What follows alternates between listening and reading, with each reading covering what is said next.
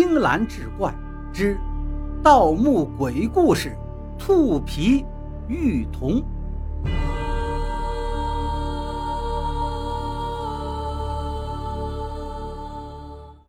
女婴双眼空洞，面部布满了褶皱，嘴里还吐着暗红色的血水，散发出一种腐臭的气息。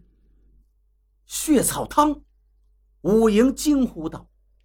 血草汤是一种特别残忍的殉葬手段，找五个即将生产的孕妇，将她们的肚子剖开，取出孩子和内脏，然后把内脏丢在坛中喂养水蛭，再在孕妇的肚子里塞满千草，把五个婴儿和五个女人放在一口大锅中，让五个小孩吃女人的肉和千草。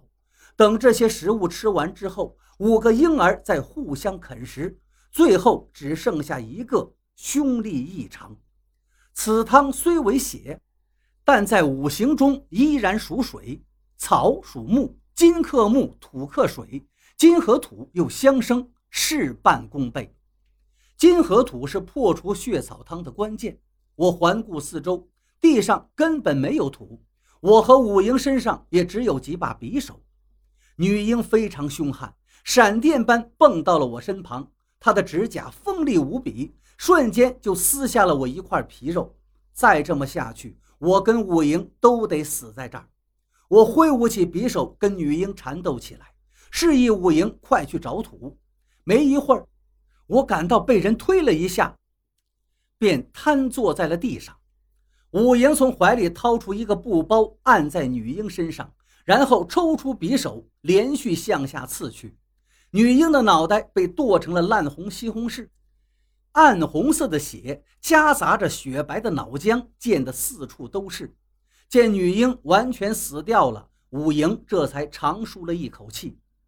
我们顺着铁板走进下一扇木门，里面的景象非常诡异，有三口棺材呈品字形摆放，其中两口前分别站着一名衣着古朴、身材曼妙的女子。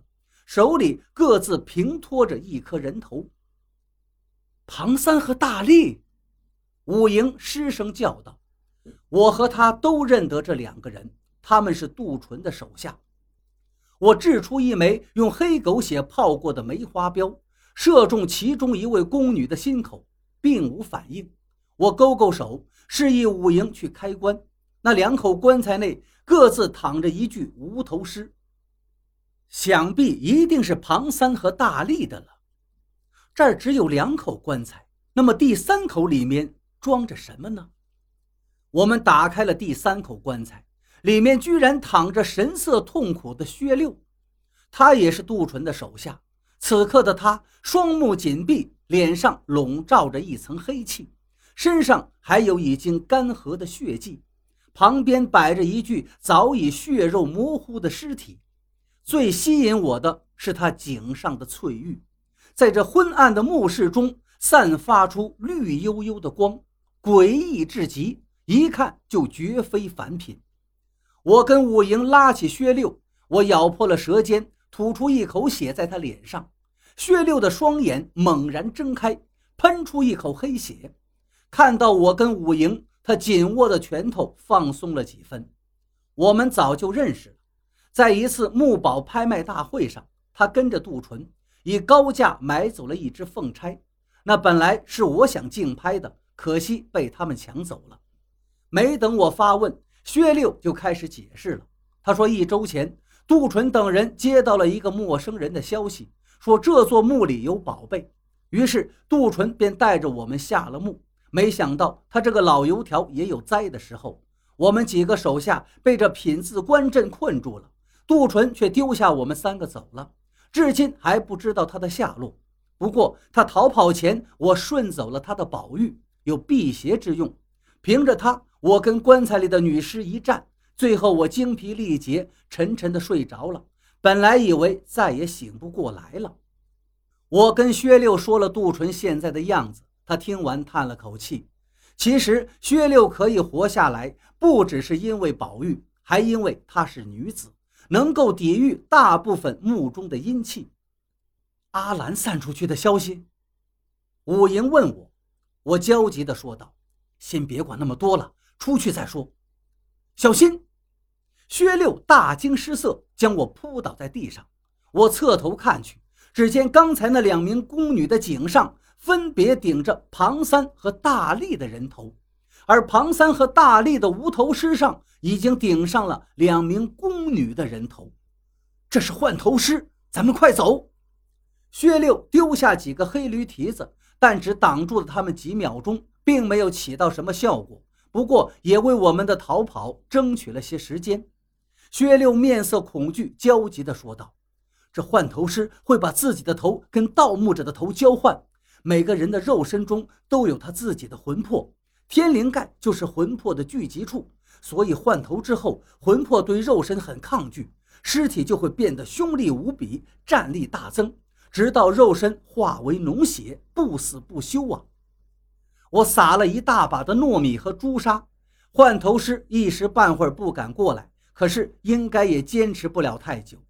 有换头师这么凶悍的守墓之物在这里，那么主墓室一定就在附近了。我深吸一口气，让自己冷静下来。武营在暗中发现了一个兔子石像。向左扭动之后，整间墓室都开始颤动，墙壁上开了一个暗格，一定是通向主墓室的。打开狼眼手电，黑暗被驱散得无影无踪了。可是我总觉得墓室中还是雾蒙蒙的，没见过这样的棺材呀！薛六尖叫道。我循着他的目光看去，主墓室中央摆着一口月牙形的棺材。确实是前所未见。除了这个之外，周围摆满了各种金银财宝。我心里顿时有了底。就算那棺材里没有什么兔皮玉铜，单单这些金子拿出去卖了也够本了。可是这月牙形的棺材，以前我从未见过。如果能把它带出去的话，说不定会有很大的收藏价值，能在黑市上卖个好价钱。先去看一看什么材质吧。薛六看我和武营迟迟不动，便说道：“那先说好了，这兔皮玉铜谁先拿到就归谁。”武营刚想发作，我捏了一下他的手，示意他不要作声。薛六刚跳进墓室，我就听到他一声惨叫，拿手电照去，他的身体已经在迅速腐烂了，发出嘶嘶的响声。相信过不了多久，他就会变成一具。白骨。